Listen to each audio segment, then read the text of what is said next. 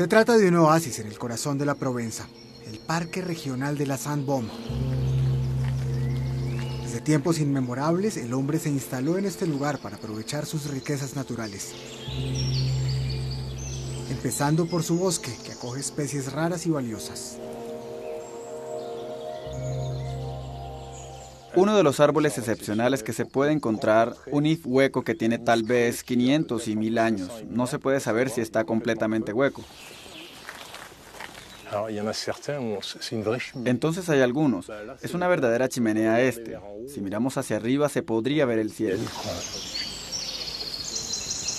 Aquí hasta los árboles muertos son importantes.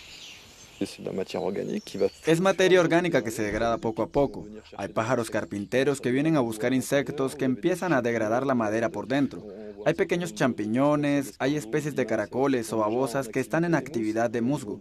Degradan la madera, pero toma decenios para que se vuelva humus, que le permita al bosque renovarse. Desplomándose, los árboles crean pozos de luz que dejan espacio para los nuevos brotes. Este es el futuro del bosque. Y aquí hay una pequeña regeneración que se instala. Arces, algunos tilos, pero también la esencia emblemática de la región, el haya. En 2018, la Sandbomb obtuvo el sello Bosque de Excepción, porque además de esas especies raras, el agua es abundante aquí. Estos investigadores de la Universidad de Aix-Marsella trabajan sobre los recursos de agua subterránea.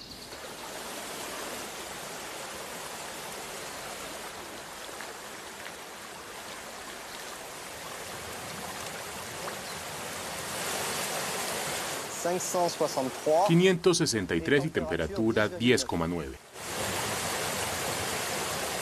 Entonces, esta agua que sale es agua subterránea, pero esta agua subterránea hay que saber que viene del agua lluvia que circuló en el subsuelo antes de subir por aquí. La Sainte-Baume tiene en la Baja Provenza calcárea el rol de castillo de agua. Es ahí donde el agua lluvia se infiltra, es almacenada y sale poco a poco en las fuentes, tal como aquí en la fuente de Uben y en las otras fuentes que se encuentran en los otros pequeños valles.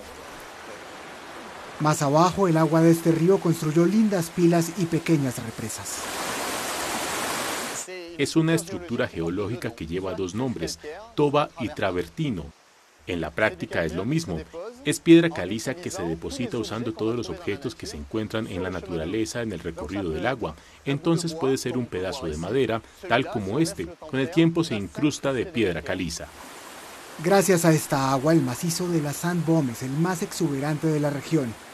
Ocho cursos de agua lo recorren, entre ellos varios de manera subterránea.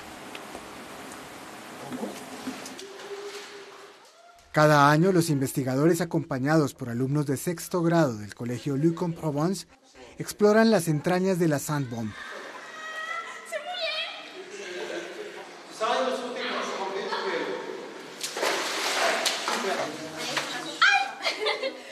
Así encuentren una piedra linda en el suelo, le pertenece a la cueva. Todo lo que está en la cueva le pertenece. No podemos tomar ni dejar nada. No se deja ningún rastro.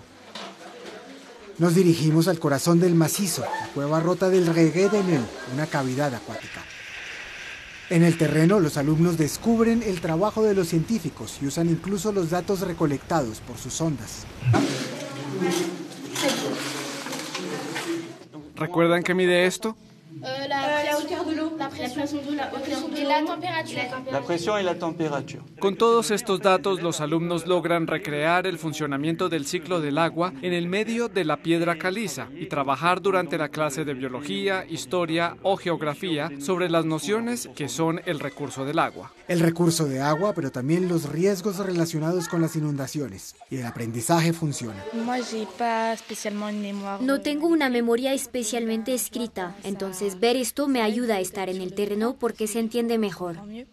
La piedra caliza está en el agua y pasará del estado disuelto como el azúcar o la sal al estado sólido. Todo en el fondo de la cavidad. Últimos instantes de la clase en la sala de las arenas, en el suelo. La arcilla depositada por el agua. Sin piedra caliza no habría cueva y sin agua tampoco. Es la simbiosis entre el agua y la piedra caliza que hace estas cuevas y el resto. Es espectacular, es lindo, es magnífico. Es el agua y la piedra caliza. Es lo que se descubre bajo tierra.